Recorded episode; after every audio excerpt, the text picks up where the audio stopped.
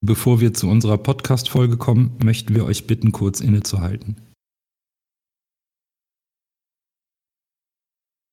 Wir haben alle mit großer Bestürzung die schlimmen Ereignisse aus den USA wahrgenommen, bei denen erneut mehrere afroamerikanische Bürger mittels Polizeigewalt grundlos ermordet wurden. Die aktuell dort vorherrschenden Zustände kommen einem Bürgerkrieg sehr nah und sollten uns allen eine letzte eindringliche Warnung sein. Für Mord und Unterdrückung aufgrund von Rassismus darf es keinen Platz geben, nirgendwo auf dieser Welt. Wir müssen dagegen unsere Stimme erheben und in unserem Umfeld gegen Hass und Diskriminierung vorgehen. Solange nicht das Leben eines schwarzen Menschen zählt, zählen auch nicht alle anderen Leben. Moin, moin, Hamburg, meine Perle, ich mag dich so schon im Strafraum, Kopfball, Tor! Tor! Flugkopfball! Und da ist er endlich drin, 1 zu 0 HSV und es ist kein Zufall. Jetzt aber die Szene, Bakary hat da nicht gewürfen, alleine aufs Tor zu. Bakker Marine, ja! 1 zu 0! Tabellenführer und Sieger dieses Spitzenspiels ist nur ein Club. Und das ist nur, der HSV. Hallo zusammen, es ist Folge 79 am Podcast Dienstag des Volksparkgeflüsters mit Nando. Fiete? Berger. Und Lasse. Wir haben heute zwei Spiele aufzuarbeiten. Die harte Niederlage am letzten Donnerstag in Stuttgart und der hart umkämpfte Sieg am Sonntag zu Hause gegen Wien Wiesbaden. Positive Nachrichten gibt es erstmal aus dem HSV Lazarett. Äh, so wie es aussieht, äh, werden Jung und Jamra äh, wieder ins Training einsteigen. Angeblich sollten sie es heute machen. Ich habe in der Presse noch nichts gefunden. Erweitert aber die Optionen von Co-Checking ähm, in der derzeit doch etwas wackeligen Defensive. Und damit kommen wir auch schon zum Kracherspiel. Der zweite gegen den dritten am Donnerstag in Stuttgart. Mit Heuer Fernandes, Leibold, Letschert, Van Drongelen, Wagnumann, Fein, Duziak, Hand, Jatta wieder rein, Harnik und Poyampalo.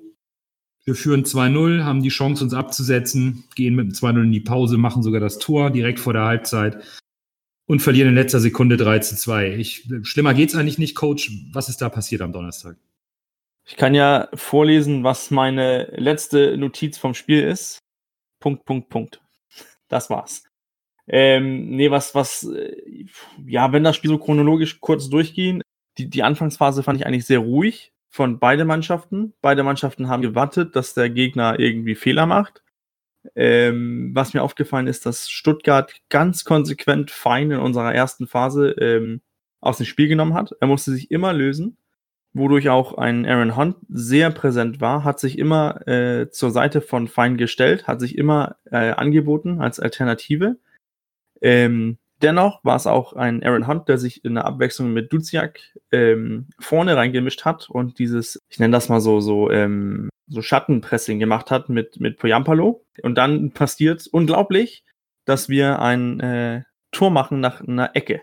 Wieder dieser gechippte Ball zur ersten, ähm, zum ersten Pfosten. Stuttgart-Spieler verlängert und ja, plötzlich ein Tor.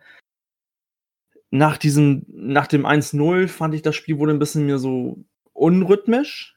HSV versucht sich immer so mit, mit diesen, dieses aggressive Pressing von Stuttgart rauszuspielen. Es funktioniert auch. Jedoch das Pressing von Stuttgart war auch nicht gut.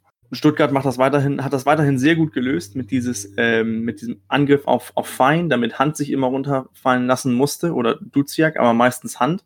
Ja, dann kam der, der, der Elfmeter und 2-0 zur Pause, alles gut.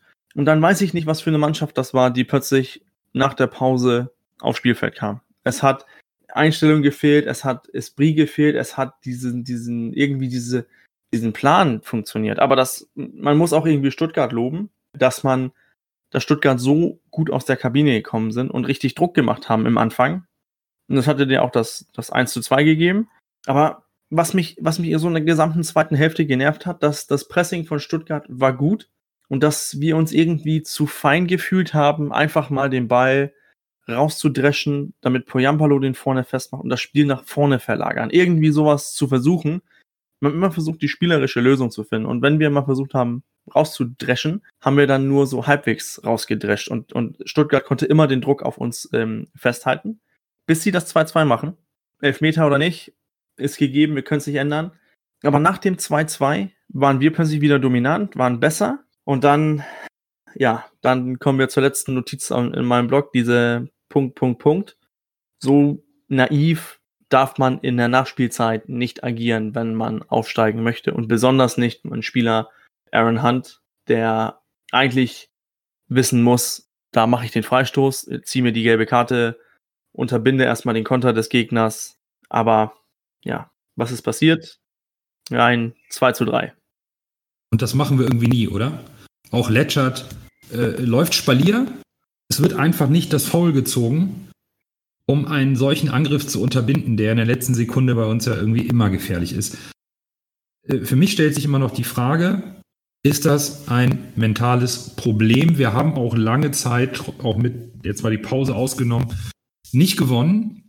Wir haben wenig Punkte geholt in den letzten Spielen und unsere Abwehr wackelt einfach immer bei irgendwelchen hohen Bällen. Ich glaube, der kleinste Spieler auf dem Platz hat das Kopfballtor gemacht. Für Stuttgart. Ja. Das ist. 1,50 ist er, glaube ich. Groß. Ja, 1,68. Wie kann der aus, weiß ich nicht, acht Metern den Ball ganz in Ruhe in Knick jagen? In so einer, mit so einer Bogenlampe, so völlig blank. Was, was stimmt da nicht, Fiete? Hilf uns da mal. Was, was passt da nicht? Ich weiß es nicht, muss ich ganz ehrlich sagen. Ich habe keine Ahnung. Also, Berger hat das ja gerade eben schon gesagt. Erste Halbzeit haben wir das noch äh, recht gut gelöst, alles. Relativ dis äh, hier diszipliniert gespielt. Aber was zweite Halbzeit los war, ich weiß es nicht. Es war eine andere Mannschaft, äh, ob die der Meinung waren, okay, wir führen jetzt 2-0 und jetzt äh, machen wir das wie letzte Woche, äh, wie, wie im Hinspiel äh, und äh, machen noch das 3, 4, 5 und 6-0 oder was? Ich, ich weiß es nicht. Ich habe keine Ahnung, auf jeden Fall, äh, das war eine ganz andere Mannschaft. Ich. Da fehlen einem die Worte, oder? Wenn man, wenn man das Ja. Spiel, da, wenn man, wenn man den auswärts beim dritten, beim direkten Konkurrenten zur Halbzeit 2-0 führt und dann auch psychologisch zum richtigen Moment das 2-0 macht, also mit dem Halbzeitpfiff.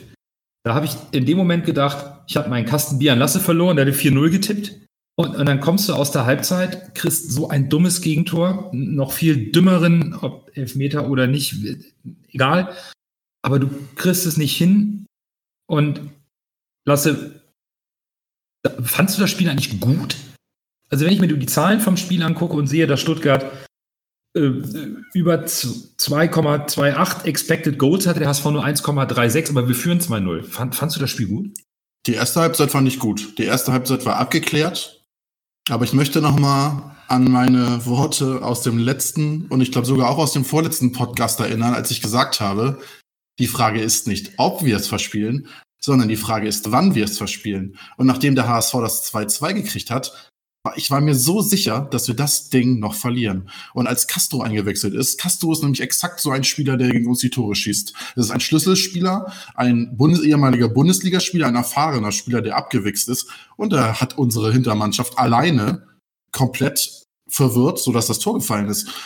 Und außerdem, was, was ich frappierend finde, sind die Parallelen zur letzten Saison, letztes Jahr. Es war echt doch gegen, gegen Darmstadt exakt das Gleiche. Wir haben die in der ersten Halbzeit, gut, die haben, waren eher unten drinne, aber wir haben die in der ersten Halbzeit komplett dominiert und dann muss in der, in der Kabine irgendwas passiert sein, wo die komplette Mannschaft dann auf einmal plötzlich komplett verunsichert aus der, Tab, äh, aus der Kabine kommt. Und das ist exakt genauso gegen Stuttgart passiert. Und ich habe es ja letzten Podcast gesagt, ich glaube, entweder verdaddeln wir es blöd oder wir verdienen hoch. Und hätte der HSV nur einigermaßen konstant so wie in der ersten Halbzeit weitergespielt, hätten wir das locker runtergespielt. Aber nein, wir müssen natürlich wieder fahrig werden, versuchen das Spiel zu verwalten. Dafür fehlt uns einfach die Qualität.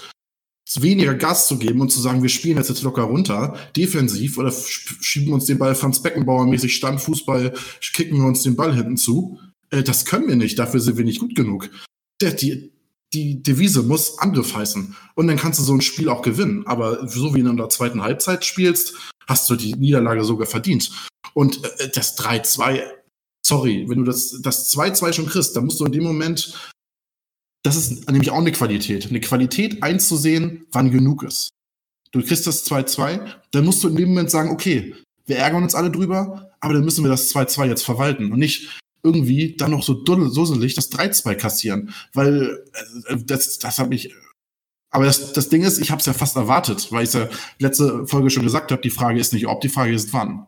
Ähm, da möchte ich kurz mal was zu sagen. Dass wir da den Angriff noch pass äh, versuchen, Das ist äh, hundertprozentig richtig gewesen.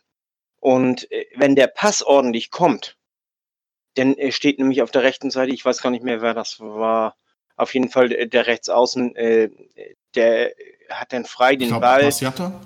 Egal. Aber Ja, ich weiß, ich weiß es nicht mehr. Nee, er glaube ich nicht. Äh, Ich, ich weiß, es ist auch egal.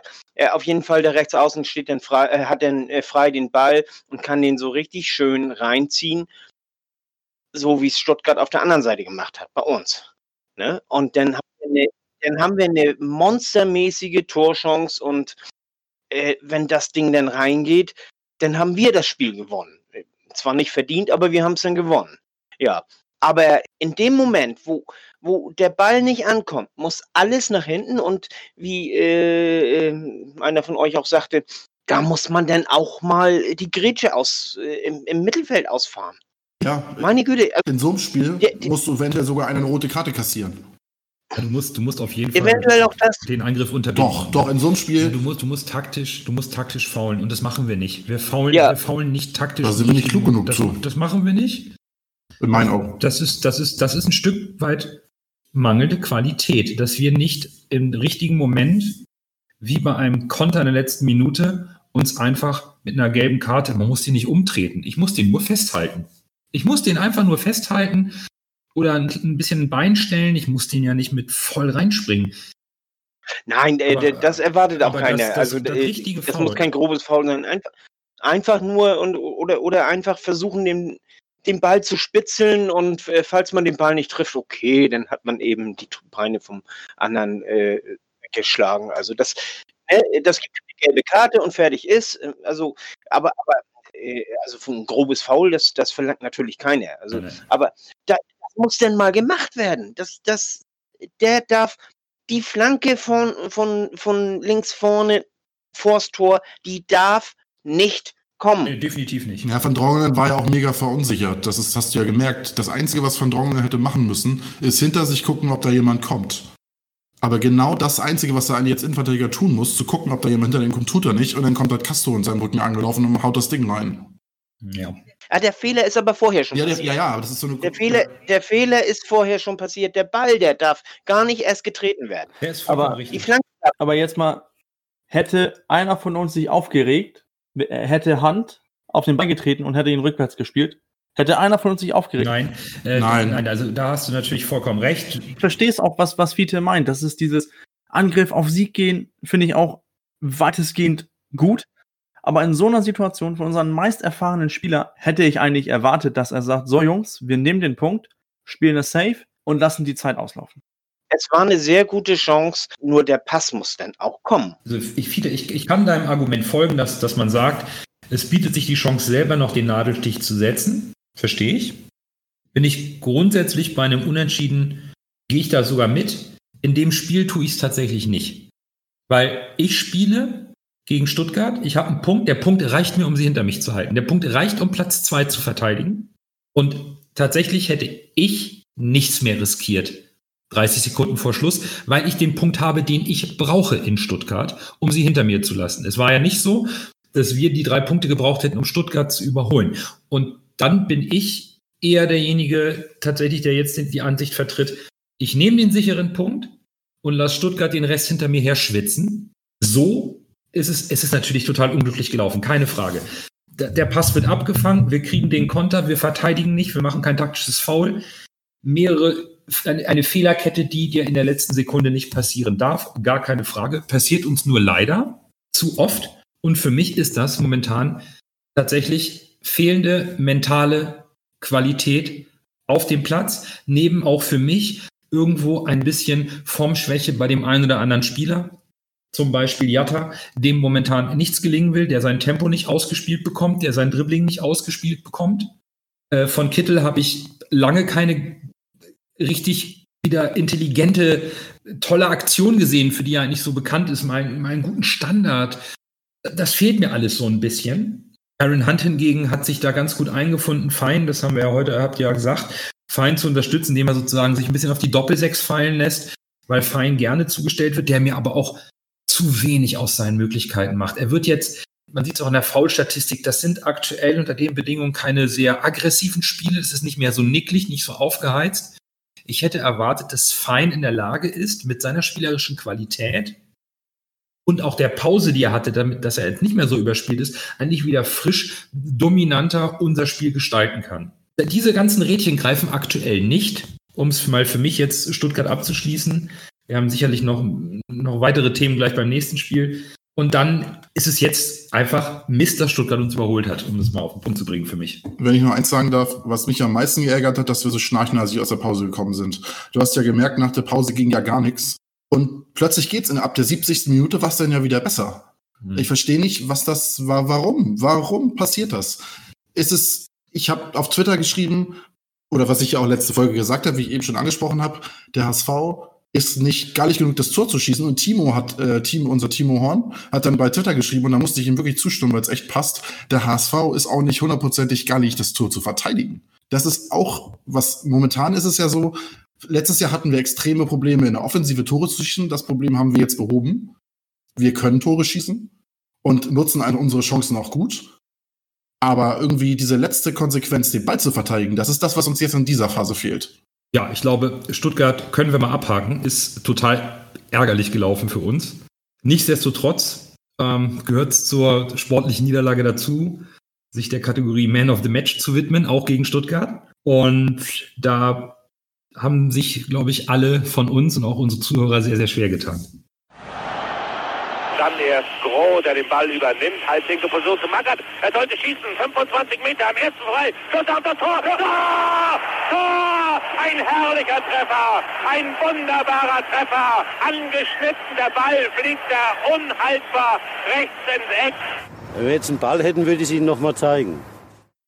Ich starte einfach mal. Ich habe den einzigen Spieler genommen, der mich spielerisch im Mittelfeld überzeugt hat, für mich äh, Jerry Duziak, der für mich erneut ein sehr belebendes Element war und wo ich einfach merke, wie sehr der uns gefehlt hat, habe ich mich bei dieser schwierigen Wahl dann für Jerry Duziak entschieden. Viele. Ja, ich habe auch äh, Jerry. Also ich wusste aber auch nicht, wen ich nehmen soll. Ganz ehrlich sagen. Also das so richtig rausgestochen ist keiner. Richtig.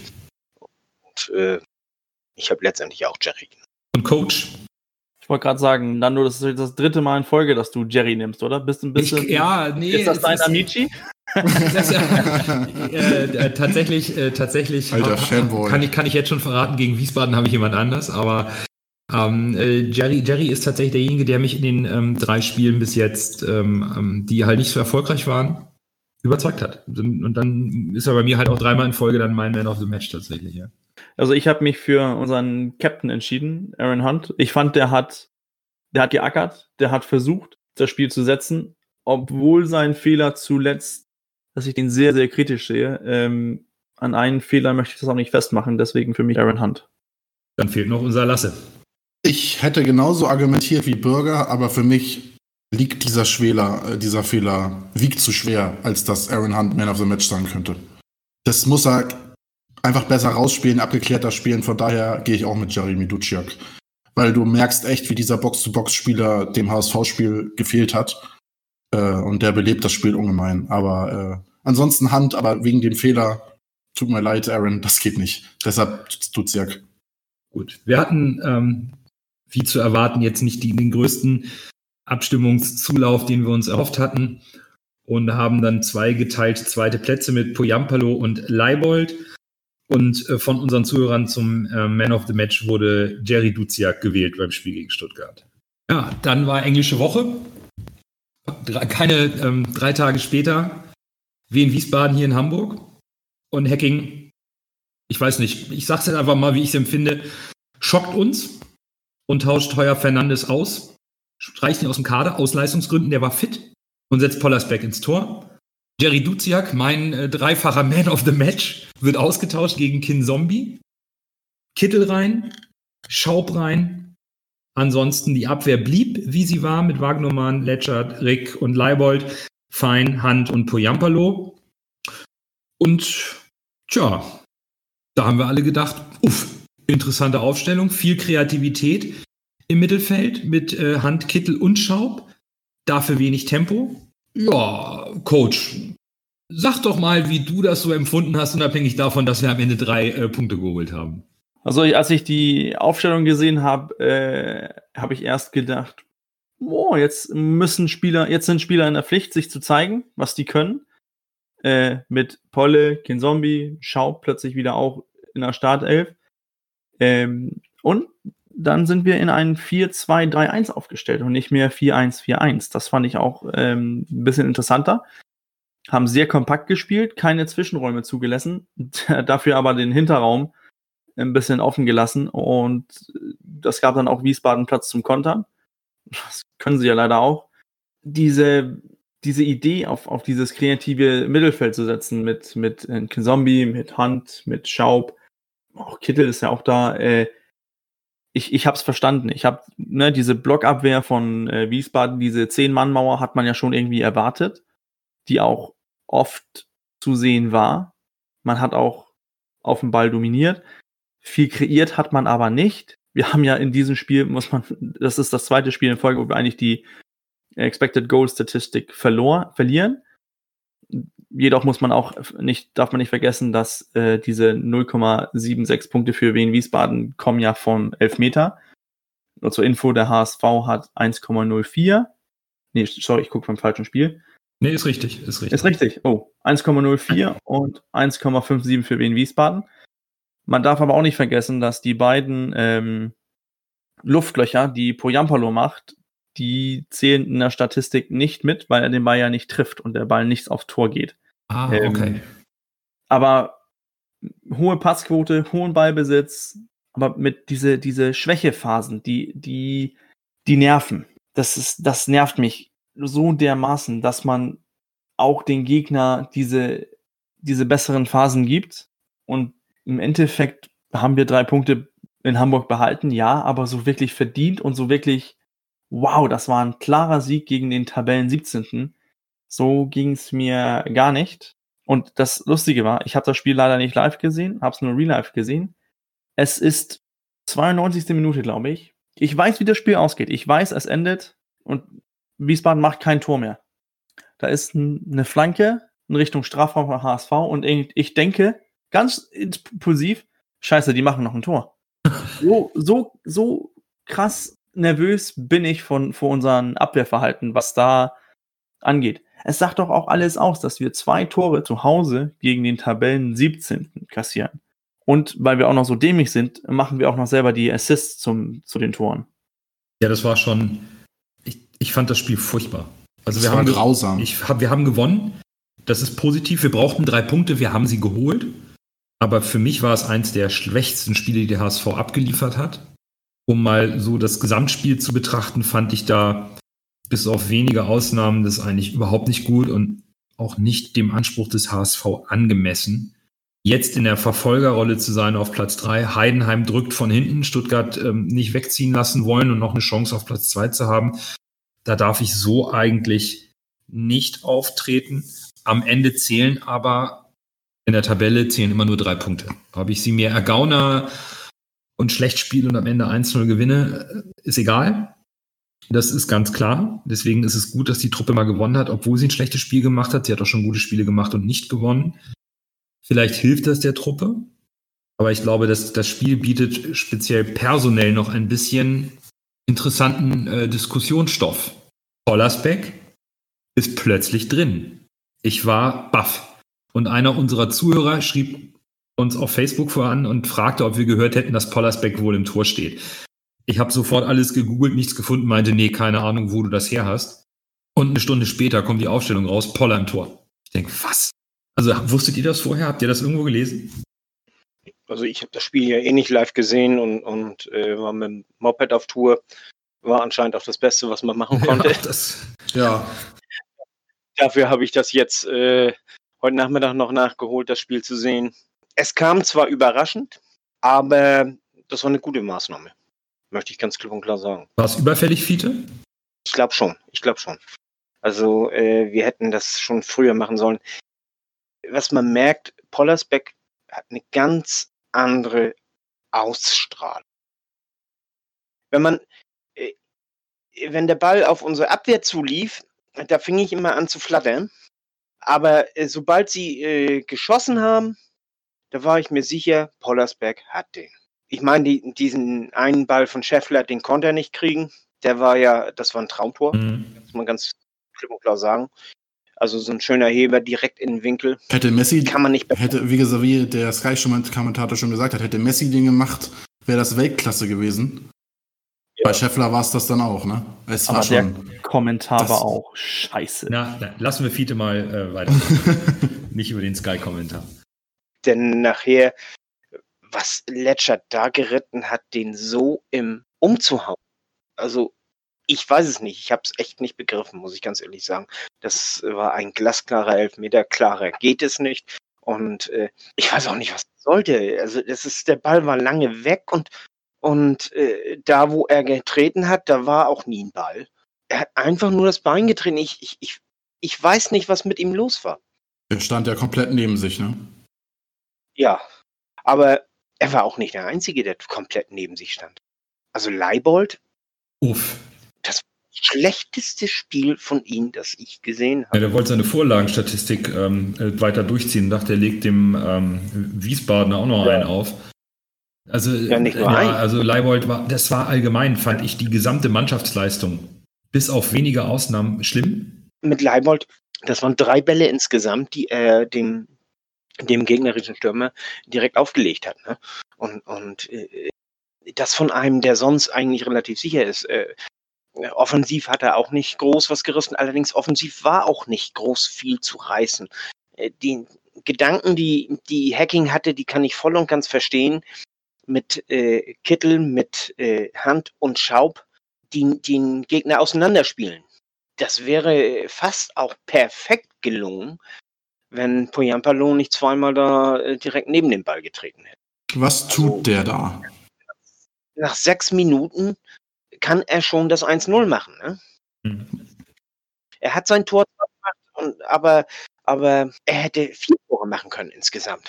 Ja, und, und eigentlich ist er dafür da, solche Dinger zu machen. Er, er nimmt ja nicht besonders viel am Spiel teil. Er ist ja ein reiner Goalgetter.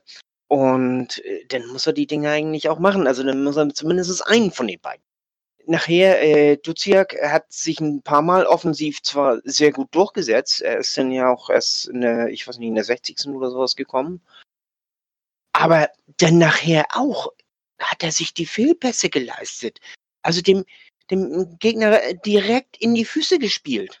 So als wenn das sein Mitspieler wäre, weißt du, und, so, so richtig in die Füße gespielt und der zieht ab und läuft den Konter. Und alter Schwede. Und, und, und äh, Bayer war auch unsicher. Allerdings mit Bayer kann ich das noch verstehen, wenn du als Abwehrspieler äh, spielst, dann wirst du rausgenommen, jetzt kommst du wieder rein, mitten im Spiel, weil dein Vorgänger da auch versorgt hat. Äh, Das, äh, das ist auch, und er ist ja ein junger Spieler. Kann ich alles noch verstehen, aber, aber Duziak, das ist man von ihm gar nicht so gewohnt. Das, das macht mir Sorgen. Also die, die Innenverteidigung macht mir Sorgen, muss ich ganz ehrlich sagen. Und dass da Spieler sind, die so unkonzentriert sind, dass sie dem Gegner direkt die Bälle in die Füße spielen. Dass wir, dass es kein leichtes Spiel wird gegen Wien Wiesbaden, das war mir klar, denn äh, das Hinspiel war schon sehr schwer. Und man darf auch nicht vergessen, Stuttgart hat zweimal gegen Wien Wiesbaden verloren.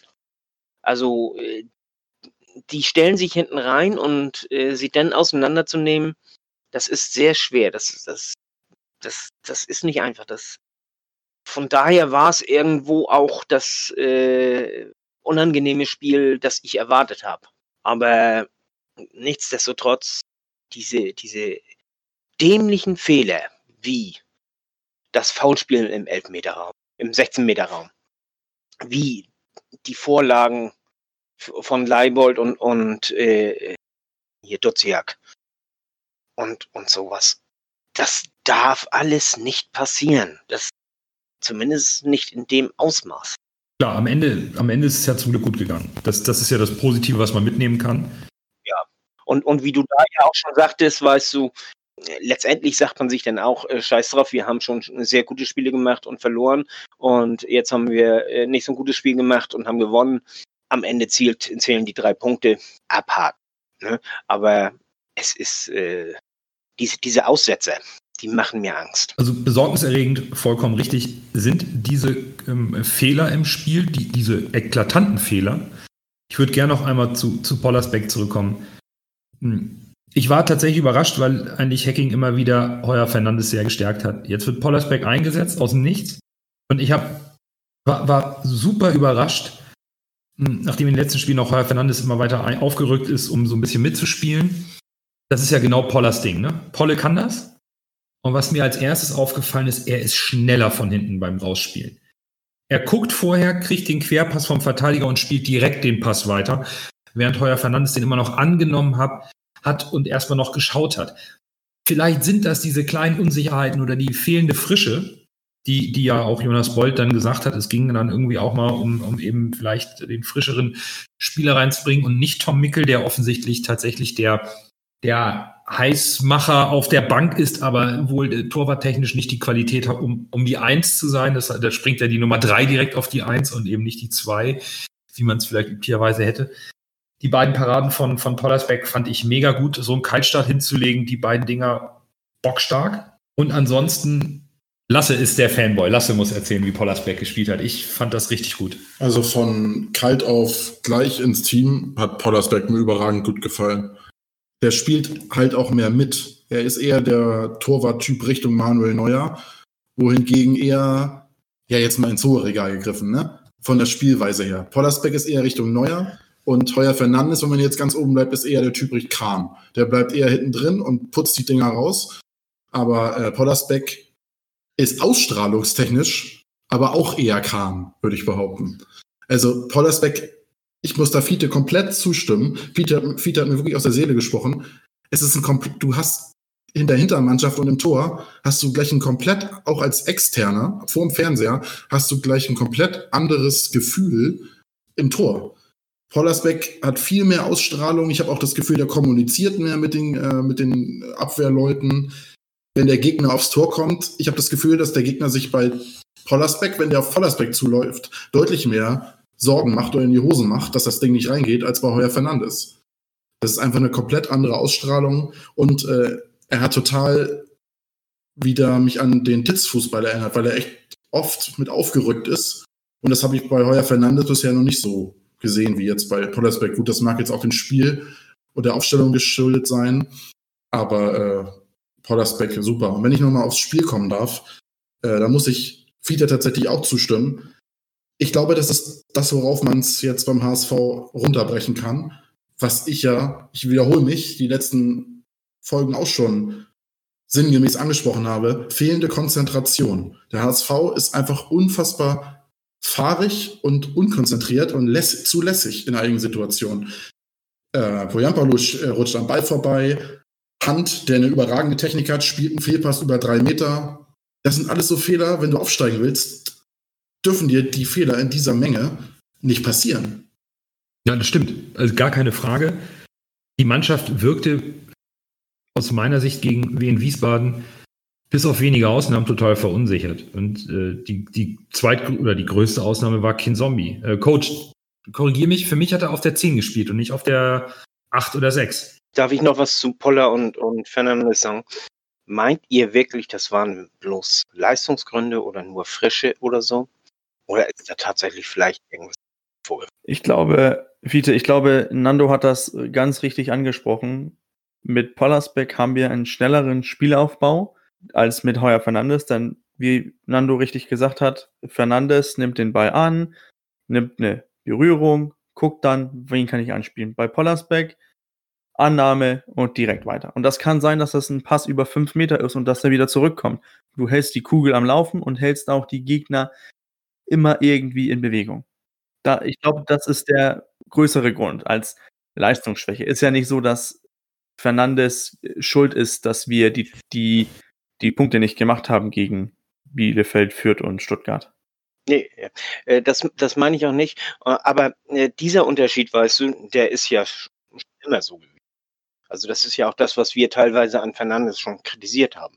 Ja, ich glaube, den, den schnelleren Spielaufbau brauchst du auch, wenn du, wenn du gegen Gegner wie Wien Wiesbaden. Ich habe eher das Gefühl, da, da steckt irgendwas anderes dahinter, was nicht unbedingt primär Leistungsgründe hat sondern dass, dass entweder äh, äh, Fernandes die Nerven durchgehen oder sowas, oder äh, dass er sich mit, mit Hacking irgendwie äh, in eine Wolle gekriegt hat oder, oder ich, ich weiß es nicht. Es ist meine persönliche Theorie. Ich, ich habe nichts gehört in dieser Beziehung.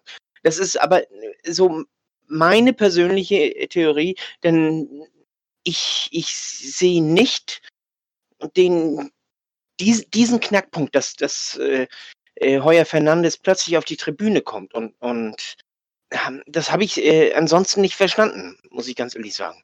Er hat nicht so Leistungen gebracht. Natürlich äh, ist er ist Pollersbeck schneller mit dem, mit dem Ball und, und spielt auch mal zur Seite und, und, und sowas. Und, und, aber das, das macht er ja schon seit, seit Jahren und, und wird nicht eingesetzt von Hacking.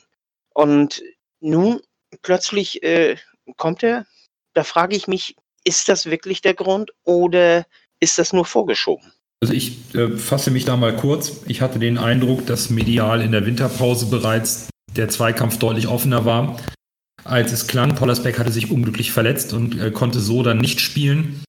Gleiches galt direkt nach dem Restart nach Corona. Auch da, ähm, auch wenn man das Training eigentlich nicht so richtig beobachten konnte, klang es wieder so durch, dass Pollersbeck eigentlich Heuer Fernandes den Rang abgelaufen hat, verletzte sich wieder am Knöchel. Und das war jetzt der fällige Punkt. Heuer Fernandes hat nicht überzeugt. Die Geschichte, warum er geholt wurde und Pollersbeck eigentlich verkauft werden sollte und Becker und so, das lassen wir jetzt mal außen vor. Pollersbeck hat offenbar sich geändert, eine vernünftige Arbeitsanstellung an den Tag gelegt, rückte immer, immer, immer näher ran. Und ich glaube, Hacking wollte den Wechsel, das ist meine persönliche Meinung, so wie ich das interpretiere, was, was man so gelesen hat. Hacking wollte den Wechsel zur Winterpause, weil Heuer Fernandes weiterhin Schwächen bei hohen Bällen gezeigt hat, bei Flanken, Ecken, Standards. Ähm, auf der Linie ist er richtig gut, da ist er flott unterwegs, tolle Reflexe. Ähm, wir alle haben aber auch gesagt, Pollersbeck ist eigentlich von der Größe, von der Athletik her der talentiertere Torhüter. Und für mich ganz persönlich, von, von der mentalen Einstellung her, vom Typ her, ist es genau der, das hatte ich ja gesagt, als der Restart war, hätte er sich nicht verletzt. Für mich war er da schon die Nummer eins, weil er von der von der, von der Extrovertiertheit einfach der Typ ist, der bei so einem Geisterspiel selber pushen kann. Bei Heuer Fernandes ist es so ein ruhiger Typ, der wirkt auf dem Platz einfach ruhig und, und nicht so explosiv, wie man als Torhüter sein muss, vor allen Dingen, wenn keine Stimmung da ist, um diese Abwehr irgendwie mal wach zu rütteln. Und ich glaube, Hacking wollte, hat, ist all in gegangen. Das kann in die Hose gehen, so ein Wechsel. Ich glaube halt, dass äh, Pollersbeck jetzt bis zum Ende der Saison auf jeden Fall die Nummer eins ist und wie wir mit dieser Baustelle im Tor oder mit der Problematik umgehen, keine Ahnung. Aber ich glaube nicht, dass Heuer Fernandes sich mit Hacking irgendwie in den Haaren hatte oder irgendwie ähm, ähm, ähm, mental so down war oder sowas, sondern ich glaube wirklich von der Leistung her, dass Pollersbeck eigentlich schon viel früher dran war und nur durch Verletzungen nicht die Eins gekriegt hat. Da stimme ich Nando zu, das glaube ich exakt genauso. Und dieses moralische Pause ist, glaube ich, ehrlich gesagt nur ein Vorwand. Erst mal den Wechsel zu vollziehen und dann wird über das Argument, er hat eine super Leistung gebracht, da wollen wir für belohnen, dann ist das so ein schleichender Prozess und dann bleibt er einfach im Tor. Bin mir ziemlich sicher, dass es so kommen wird. Und wie herrlich ist es denn, dass wir nicht mehr bei jedem hohen Ball, der irgendwie reinfliegt, Angst haben müssen, weil Pollersbeck ab und zu auch mal einen hohen Ball abfängt. Man darf ja auch nicht vergessen, wir hatten in den drei Spielen jetzt eine unsichere Abwehr. Man hat versucht mit Bayer, das war nicht besser, mit Van Drongen und Letschert wieder, das hat auch nicht funktioniert. Dann hat Hacking die Chance, okay, versuchen wir es mal mit einem anderen Torwart, denn was, vielleicht kann der ein bisschen Ruhe reinbringen. Hat leider auch nicht funktioniert. Jedoch hat der eine super Leistung gezeigt und bringt andere spielerische Facetten mit als ein Fernandes. Und ja, ich glaube, Nando hat da auch weitestgehend recht. Der Kampf war bestimmt dichter, als wir gedacht haben. Nur hat sich Polle zu oft verletzt. Äh, ist möglich. Äh, ich wollte es nur ausgesprochen haben. Ich mir kam es nicht ganz koscher vor. Das kann gut sein, kann sehr gut sein, dass ihr recht habt. Es ist, ist sehr gut möglich. Ich wollte es nur einfach angesprochen haben. Ist ja auch ähm, ein legitimer Ansatz. Ne? Es war halt offenbar für viele oder für uns jetzt nicht, nicht, nicht so absehbar so plötzlich. Ja, und genauso, glaube ich, konnte keiner ahnen, dass Duziak für Ken Zombie weichen muss und dass der einen Doppelpack schnürt. Und jetzt nochmal meine Frage: Coach, der hat auf der 10 gespielt, oder? Der war Zehner. So habe ich es auch gesehen. Aber der war aber auch überall irgendwie, ne?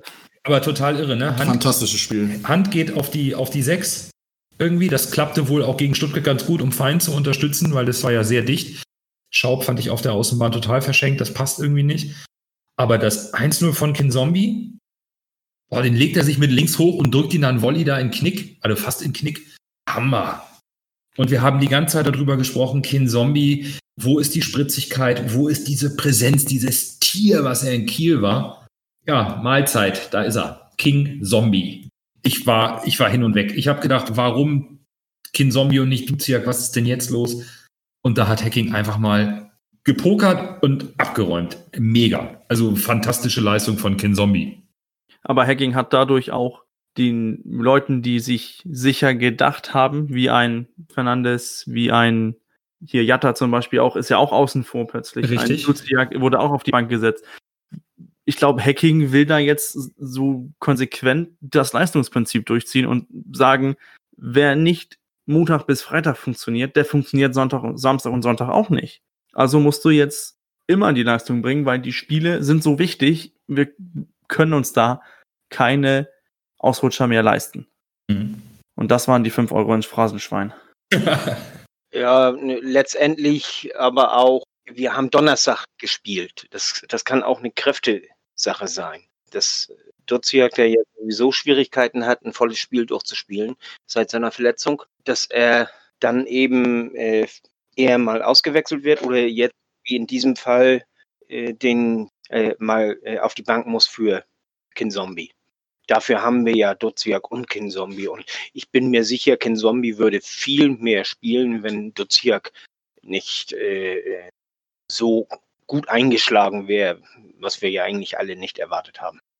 Ja, also klar, also da, ich verstehe auch, dass, also ich, zumindest habe ich es mir auch abgeleitet, das wurde ja auch nirgendwo dann gesagt, dass das Kinzombie oder dass Duziak eine Pause bekam aufgrund dieser englischen Woche und der Belastung und dass er noch nicht für 90 fit ist Mhm. Und dass man ihn vielleicht dann mit seiner Spritzigkeit ähm, eben die letzten 20, 30 Minuten mal reinbringt, anstatt ihn äh, ausgepumpt nach 60 runterzuziehen, damit er sich nicht neu verletzt. Kann ich verstehen. Äh, nichtsdestotrotz, Lasse, du hast auch immer über Ken Zombie geflucht und, und, und plötzlich, äh, Ja, geflucht habe ich nicht. Ich habe mich darüber geärgert, Ja, dass er sein Potenzial nie abgerufen genau, hat. aber dann wird er trotzdem vorgezogen gegenüber Leuten wie, weiß ich nicht, Moritz, äh, man hätte auch Schaub zentral auf die Zehen spielen, äh, ziehen können und, und Schaub Jatta- enttäuscht mich in den letzten Spielen richtig stark, muss ich sagen. So wie der momentan spielt, würde ich mir tatsächlich nochmal überlegen, ob du den Transfer wirklich tätigen sollst. Ja, es ist schwierig. Du hast ja die Kaufoption. Ja. Also momentan würde ich sie nicht ziehen, ehrlich gesagt. Ich glaube, Transferpoker ist schwierig mit der aktuellen Situation. Wir wissen noch nicht, was mit Hans Vertrag ist. Ähm, aber äh, klar, von Schaub haben wir uns mehr erwartet. Ja, Äh, deutlich. Also, äh, und äh, auch er kommt momentan aber nicht am Captain vorbei. Das ist ja seine Position. Ja. Ähm, aber man hätte natürlich, ja, Hacking hat Möglichkeiten. Aber ich glaube, unsere größte Baustelle bleibt die Innenverteidigung im Moment. Da finde ich, das ist, also was Letzter da Innenverteidigung hat- ist momentan formtechnisch desolat. Ein anderes Wort kannst du dafür nicht, in meinen Augen nicht aufwenden, als desolat. Van Drongelen, letzten Spiele katastrophal. Der hat sich jetzt einigermaßen gefangen, immer noch auf einem, auf einem niedrigen Niveau. Und Letschert war, das ist ja gar nicht mehr in Worte zu fassen, was der gespielt hat. Das war ja, das war ja unfassbar. Das war ja eine, eine 6 minus, wenn es die Schulnote geben würde. Ja, es ist, ja. Also ich fand Letschert auch furchtbar. Ähm, Ich habe in der Halbzeit bei Twitter geschrieben, nimm den raus. Ich habe gesagt, Letschert muss raus. Der stand ja. Ja. komplett neben mich, der war komplett verunsichert. Du tust ihm damit ja auch keinen Gefallen, ihn drin, drin zu lassen. Und schwupp, Elfmeter. verursachte das Gegentor. Ja. Klar, äh, Bayer ist auch keine große Verstärkung im Kopfballspiel. Jetzt mit Hinblick auf die Zukunft, wenn ich schon über Schaub spreche, ob wir in der Liga bleiben oder nicht, du musst dir wirklich Gedanken darüber machen, wenn du ein gutes Angebot für Van Drongelen kriegst, ob du nicht tatsächlich nächstes Jahr mit zwei komplett neuen Innenverteidigern spielst. Egal in welcher Liga du nächstes Jahr dabei bist. Transferkönig Everton ist ja offensichtlich auch ein kompletter. Ev- Everton ist in meinen Augen, ich habe es ja über Aaron Hunt schon öfter gesagt mit Sportinvalide, da hat Fiete ja immer gegen argumentiert, muss ich Fiete jetzt recht geben. Momentan hat sich Hunt ja wieder gefangen, Klopf auf Holz. Äh, aber bei Everton habe ich echt, also ich weiß nicht, der, wir haben, ich habe gestern mit Bürger drüber, über WhatsApp drüber geschrieben oder wir haben in der Gruppe drüber geschrieben und Everton hat, glaube ich, vier Spiele gemacht und insgesamt 140 Minuten. Und ein Spiel über 90 Minuten in der dritten, um ihn irgendwie, glaube ich, wieder in der zweiten Mannschaft, um ihn wieder ranzuführen. Aber und das ist ja eigentlich der designierte Abwehrchef. Genau, und er ist der designierte Abwehrchef. ich, das sehe so oft, der ist ja wieder im Training, der verletzt er sich wieder sofort. Und es war ja auch bekannt, dass er verletzungsanfällig ist. Mhm. Aber ich sehe da keine große Hoffnung, dass sich das noch bessert. Vor allem in seinem Alter ist er auch nicht mehr der Allerjüngste. Fußballeralter technisch gesehen. Ich würde mich, es würde mich wundern, wenn er nächstes Jahr noch eine große Rolle spielt bei uns. Ehrlich gesagt. Ja. Also, äh, Was, Fiete- wie seht ihr das denn? Ja, Fiete hat es ja vorhin angesprochen, ne? ihm macht er große Sorge, machen ihm diese ganzen Fehler jetzt speziell in der Defensive, weil vorne spielen wir eigentlich die Chancen schon her. Ähm, wenn wir da die, ein bisschen mehr Glück haben, dann hat Pujampalo wahrscheinlich jetzt schon doppelt so viele Saisontore. Und ähm, im Hinblick auf die Spiele, die da noch kommen, teile ich Fietes Sorgen zu 100 Prozent. Wir stehen zu wackelig. Ich hoffe, das wird mit Pollersbeck besser. Aber Hacking muss sich irgendwas, ähm, jetzt nicht nur personell vielleicht, das sprechen wir gleich nochmal, wenn wir über, über das nächste Spiel sprechen, aber irgendwie muss er es schaffen, da wieder Selbstvertrauen in die Abwehr zu bekommen, dass man diese Zweikämpfe auch im Kopf gewinnt äh, und nicht zögert oder Angst hat. Ich habe das Gefühl, wir haben momentan eine sehr mental verunsicherte Mannschaft, die unter ihren Möglichkeiten spielt durch diese Verunsicherung dann auch noch richtig schlimme Fehler produziert. Auch von Leuten, die eigentlich die ganze Saison über sehr konstant gespielt haben. Auch Everton, äh, hat er hier für nächstes Jahr überhaupt noch Vertrag oder ist er bloß für ein Nee, Jahr? der hat Vertrag. Hat er noch Vertrag? Der hat Vertrag. Wir haben ja nicht nur einen Jahresvertrag. Der hat, glaube ich, zwei oder drei Jahre. Ich weiß jetzt nicht, Ah, ja, ja, aber ja. der- äh, Letschert ist, glaube ich, der mit dem Einjahresvertrag gewesen. Ja, Letschert, Letschert, ja. Letschert den wir mit Da musst du im Moment, da musst du jetzt abwarten, wie er sich entwickelt. Da musst du auch überlegen, ob du den Vertrag über verlängerst. Ich, ich, ich meine, er war, hat nicht viel gekostet, das muss man sagen. Und er hat uns am Anfang alle positiv überrascht. Van Drongelen ja eine phasenweise aber auch. Ich kann es beim HSV immer so schlecht einschätzen. Auch als Van Drongelen diese super starke Phase hatte. Ist das jetzt die absolute Hochphase oder ist das annähernd Normalform? Und momentan, wie die Spieler spielen, habe ich immer das Gefühl, auch diese Phase, als Van Drongelen und Letschert so stark waren, das ist wirklich absolutes Leistungsmaximum. Und normal ist halt immer quasi nicht das jetzige, sondern ein bisschen drüber, aber wirklich, Ich glaube, diese Bewertung machen wir mal am Ende der Saison. Ne? Da, Ja, da, das führt jetzt ein bisschen weit, aber Fakt ist ähm, schon, wir haben da ein Problem und du hast in dem Punkt recht, die Konstanz in der Abwehr, was richtig gute Leistung angeht, ist bei keinem unserer aktuellen Innenverteidiger, sofern sie mal gesund waren, gegeben. das erste Zeichen für Qualität ist Konstanz. Jetzt wäre wir auch nochmal 5 Euro ins Ja, Phrasenschwein. ihr habt ja recht, ihr habt ja recht. Aber Everton haben wir länger unter Vertrag und bei Letschert, glaube ich, ist der Vertrag noch nicht verlängert worden. Der hatte nur einen Einjahresvertrag. So ist die aktuelle Situation. Rick hat noch Vertrag und ähm, Gideon Jung auch. So, so ist die Lage. Äh, ich habe gerade geguckt, äh, Everton hat noch ein Jahr Vertrag bis 21. also hat er einen Zweijahresvertrag bekommen beim Transfer. Okay. Ja. Hm, okay. Also äh, Letschert bis zum Ende der Saison, Everton noch ein Jahr länger. Müssen wir schauen. Müssen wir schauen. Schauen wir erstmal auf den Man of the Match gegen, äh, von, vom Spiel gegen Wien Wiesbaden.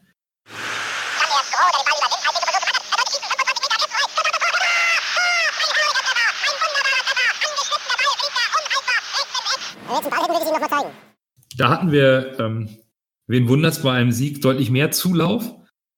Aber ähm, bevor wir mal das Zuhörervoting auflösen, fange ich nochmal an. Ich hatte geschrieben, für mich gibt es eigentlich nur zwei. Und es war klar, dass ich eigentlich Pollersbeck oder Kin Zombie meine. Und jetzt äh, mache ich einen Rückzieher. Ich habe mich für jemand anders entschieden. Mein Man of the Match ist unser Trainer Dieter Hecking, weil er ähm, zwei, zwei große Risiken eingegangen ist. Also auch im Tor, dann aber auch mit Kin Zombie, der halt keine gut, gutes Standing hatte und damit voll ins Schwarze getroffen hat, gewonnen hat.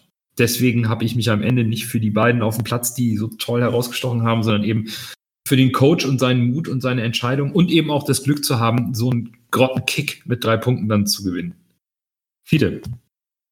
Äh, ich habe mich für Ken Zombie entschieden, ähm, einerseits wegen seiner beiden Tore, andererseits aber auch wegen seiner ganzen Spielweise. Er war, hat wenig Fehler gemacht und äh, war überall präsent, vorne und hinten. Er hat äh, im Grunde genommen das gespielt, was Duziak sonst spielt. Das hat er super gelöst und deswegen ist er mein Man of the Match. Coach. Für mich äh, ganz klar Kin Zombie. Oha. Dann fehlt noch Lasse. Für mich auch kein Zombie. Ach, ihr seid da, da ihr seid da. Habt euch doch Das Tor war aber auch schon, das war, also man muss ja sagen, für zweite Liga hat man da schon zwei, zwei, ein Weltklasse-Tor vom Scheffler gesehen und das zweite war ja auch, das Kinzombie-Tor war auch annähernd Weltklasse. Das stimmt. Wie er den da reinhämmert, das war schon, äh, schon ganz stark. Das war der Kinzombie, den wir uns dann alle schon länger oft hatten. Ja. Hoffentlich bleibt's jetzt so. Ja, und unsere Zuhörer ähm, stimmen natürlich mit ein. Es war klar, es wurde ein Kopf-an-Kopf-Rennen zwischen Pollersbeck und Kinzombie. Auf Platz drei Kittel und Dieter Hecking. Also so falsch lag ich jetzt nicht. Ähm, und zwei Punkte trennen äh, Pollersbeck von Kinzombie. Und somit ist auch King Zombie, der äh, Man of the Match gegen Wien Wiesbaden von euch gewählt. So, noch fünf Spieltage. Platz drei steht, vier drückt von hinten, zwei wollen wir noch haben. Die Kieler kommen nach Hamburg, Montag, Abend, 8.6. Haben zwei Spiele in Folge verloren, aber bei, bei fünf ausstehenden Spielen der Tabellensituation vollkommen egal. Ne? Wir, wir müssen gewinnen. Und Fiete, wenn es um Kiel geht, sagst du immer, Kiel mag keiner. Du sagst, Kiel mag keiner, die müssen immer verlieren. Und was muss der HSV? Oder keiner mag die Kieler, sagst du, glaube ich, immer. Keiner mag die Genau. Kieler. So, keiner mag die Kieler und wir müssen sie schlagen. Und jetzt sag du uns doch mal bitte, wie, wie, auf was müssen wir uns gefasst machen? Was, was macht Kiel gegen uns am Montag hier in Hamburg? Kiel wird versuchen, bissig zu spielen, aber Kiel kommt anscheinend äh, mit den leeren Stadien nicht ganz so zurecht. Und deswegen, ich setze auf einen klaren Sieg. Ich kann es ehrlich sagen, ein klarer Sieg gegen. Da bin ich gleich auf deinen Tipp gespannt. Also ähm, für mich, ich, mir ist es egal, wer jetzt kommt. Wir, das sind fünf Spiele, wir müssen, Ja, das sowieso. wir müssen eigentlich alle gewinnen und äh, ob ich Kiel jetzt mag oder nicht, ich, ähm, die, die müssen jetzt alle geschlagen werden. Von daher, ähm, so richtig einschätzen kann ich die Mannschaften, die jetzt kommen, nicht, ob, ob die gut sind oder nicht. Kiel hat jetzt zweimal in Folge verloren. Ja, es ist mir eigentlich prinzipiell wurscht. Ich weiß nicht, wie es euch geht, aber ich will eigentlich nur noch die Punkte sehen, die wir brauchen, um irgendwie Stuttgart noch einzuholen oder uns besser und uns äh, nicht auch noch von Heidenheim irgendwie catchen zu lassen. Von daher, ich habe mir Kiel auch die letzten Spiele gar nicht angeschaut, weil ich gucke jetzt nur noch auf unsere Truppe und wie wir das Ding irgendwie noch drehen. Klasse. Ich rechne gegen Kiel mit einer klaren Niederlage. Oh, da bin ich auf die Tipps gleich gespannt. Ja, Kiel ist einfach ein Gegner, der uns nicht liegt. Das haben wir bis jetzt in der zweiten Liga schmerzlich erfahren müssen. Die Spiele gegen Kiel waren immer knapp und meistens schlecht. Und es sind immer komische Dinge passiert. Mit dem äh, Jatta, der Jatta-roten Karte zum Beispiel. Ich habe dann wirklich, wenn, ich, wenn du mir eine Mannschaft vor der Saison sagen müsstest, gegen die der HSV mit höchster Wahrscheinlichkeit verliert, ist es Kiel. Ich habe bei Kiel einfach ein, wenn ich, wenn ich Holstein Kiel gegen HSV denke, dann denke ich sofort daran, dass wir verlieren. Außerdem haben sie noch Finn Porat. Der kommt auch noch wieder in den Volkspark zurück und hat bei uns noch kein Tor geschossen. Ja, ich finde es interessant. Fiete sagt. Ich will ja nicht der Miesmacher sein, Nein, nein, aber nein. Äh, Ich glaube- ich glaube, Die Lage beim HSV ist kritisch. Kiel hat zwei Spiele schlecht gespielt. Jetzt kommt wieder das ominöse, der ominöse Aufbaugegner HSV. Der HSV ist, hat, ist wirklich in einer schlechten Form, das muss man leider so sagen, trotz des 3 zu 2 Sieges, der eher duselig war. Das Spiel hätten wir eigentlich verlieren müssen. Und Kiel, das ist einfach ein Gegner, der, der passt uns nicht. Das ist, Ich, ich finde es halt interessant, ne? Wenn, während Fiete vom klaren Sieg ausgeht und ich der Meinung bin, wir, also wir, wir kommen gleich zu den Tipps. Ich, wir gewinnen das auch, sagst du eine klare Niederlage. Ich meine, der größte Experte bei uns ist der Coach. Ich würde sagen, der fängt mal mit der Aufstellung an und äh, dann werden wir ja sehen, was am Ende dabei rumkommt. Oh, ich muss Ja. anfangen. mit der Aufstellung. Ja, du musst mal anfangen mit der Aufstellung, komm. Ich habe äh, Polle auf Tor, Leibold links, obwohl er schlecht gespielt hat. Alternative für Polle oder für Leibold sehe ich nicht. Ähm, dann habe ich äh, Rick und Letschert in der Innenverteidigung und Wagnumann rechts. Ich würde auch gern was in der Innenverteidigung tun, aber ich weiß nicht, ob es mit Bayer besser werden würde. Das glaube ich nicht. Dann habe ich die Doppel-6 mit Fein und Hand. Hat sich irgendwie gefunden, finde ich. Funktioniert. Links außen Kittel. Von ihnen kommt bald was. Kinzombie wieder auf der 10. Harnik rechts. Ich weiß nicht wieso. Das ist Bauchgefühl. Irgendwie Jatta ist nicht im Schwung. Jairo nicht. Schaub nicht. Harnik hat mir bis jetzt am besten gefallen. Also Harnik dann. Ja, und äh, Poyampalo schuldet ja zwei Tore. Die macht er dann am Wochenende hoffentlich. Das ist meine Startelf. Auswechslung und so kann ich leider nicht hervorsagen. Aber vielleicht gib doch direkt mal deinen Tipp ab hinter deiner Aufstellung. Ich glaube leider, dass wir einen Ausrutscher haben werden und 1-1 spielen. Okay. Ich würde Pollersberg im Tor lassen, ganz klar. Leibold auf links der fängt sich wieder. Rick würde ich aktuell Letschert vorziehen. Ich würde Gideon Jung spielen lassen, wenn er fit ist. Davon gehe ich jetzt aus, weil das so in den Medien stand. Sollte Jung nicht fit sein, Letschert würde ich trotzdem nicht spielen lassen und dann mit Bayer gehen. Rechts Wagnumann, der überzeugt mich momentan eigentlich sehr auf der rechten Verteidigerposition. Und Jambra sollte man nicht zu früh reinwerfen. Mein Mittelfeld ist auch mit Fein und Hand, das, das passt gut. Kin Zombie rein. Kittel auf die Außenbahn, ob links oder rechts, ist mir prinzipiell egal. Ich würde aber nicht mit Harnik oder mit Schaub gehen, sondern ich würde jetzt wieder mit Duziak gehen und äh, traue ihm zu, dass er das auch ähm, mit Tempo und Technik wie Kittel auch über die Außenbahn schafft und dann Poyampalo in den Sturm stellen. Lasse? Ich würde im Tor mit Poddersbeck starten, dann würde ich links Leibold, Innenverteidigung würde ich Van Drongelen und Jung, weil Letschert für mich sich durchs letzte Spiel mal eine Spielpause braucht. Wagnumann auf rechts, dann würde ich auf der 6, ich bin mir nicht ganz sicher, Fein, Fein, ich würde Fein und Duciak äh, spielen lassen auf der 6, Hand erstmal draußen lassen. Das würde mich mal interessieren. Ich würde gerne mal, wie komme ich gleich drauf, ein äh, Mittelfeld mit Fein, Duciak und Kinzombie sehen. Also Fein und Duciak auf den beiden Sechser-Positionen, beziehungsweise Sechser, Achter, wie du es nennen möchtest. Und Kinzombie wieder auf der 10, weil er mir gegen äh, Wiesbaden dort extrem gut gefallen hat. Kittel links und Jatta rechts, weil bei Jatta muss jetzt mal wieder was kommen. Der war die letzten Spiele durch den, vielleicht auch durch den Ramadan, noch nicht wirklich so, weil von auf der, er hat keine Basis gehabt, auf der er aufbauen konnte, habe ich das Gefühl gehabt. Das muss jetzt, äh, wird wahrscheinlich, glaube ich, wieder besser werden. Außerdem hat er nach seiner roten Karte noch eine Rechnung offen mit Kiel und äh, vorne dann Poyanpolo wieder rein. Und dein Ergebnistipp? Mein Ergebnistipp ist leider ein 3 zu 1 für Kiel. Ich habe meinen vergessen, ich tippe 2 zu 1 für den HSV, also auf einen knappen Sieg. Und zum Abschluss Fide. Keiner mag die Kieler. Ja, also äh, an Pollersberg im Tor, da geht ja wohl kein Weg dran vorbei.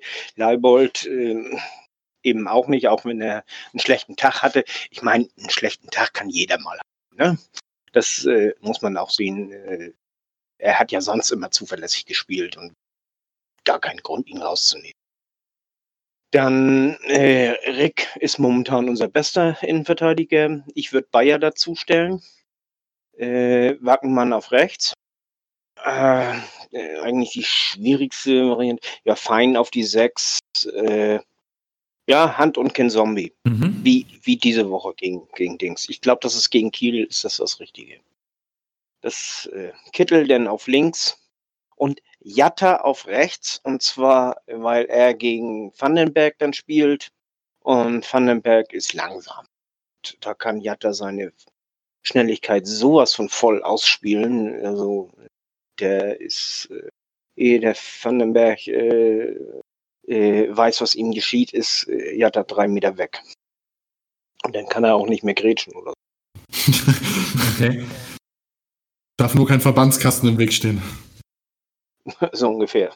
Vorne dann eben, ja, Poyampalo.